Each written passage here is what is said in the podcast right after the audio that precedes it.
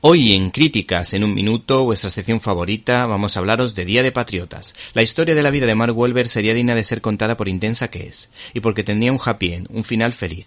Porque fue un chico conflictivo, tuvo problemas con las drogas, tuvo una familia problemática, aunque nunca perdió el contacto con su madre, y llegó a estar en la cárcel. Entró por su hermano en el mundillo de la música. Su hermano es el actor Donnie Wolver, que tanto éxito tiene en la serie de televisión Blue Bloods, Familia de Policías.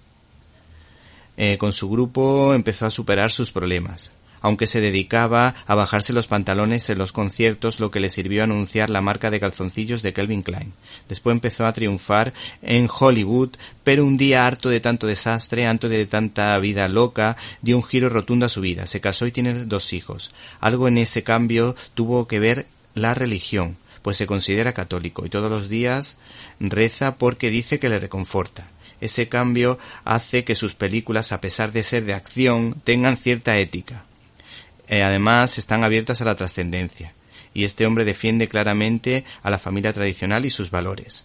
Por otra parte, este autor vuelve a protagonizar otro episodio de la historia reciente de los Estados Unidos, titulada Día de Patriotas, dirigida por Peter Berg, que trata sobre los atentados en la maratón de Boston de 2013 por parte de un grupo terrorista y es que este actor ya había participado en la entretenida película Marea Negra que hablaba de la mayor catástrofe medioambiental de los Estados Unidos.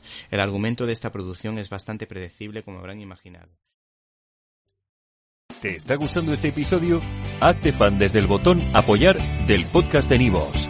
Elige tu aportación y podrás escuchar este y el resto de sus episodios extra. Además, ayudarás a su productor a seguir creando contenido con la misma pasión y dedicación.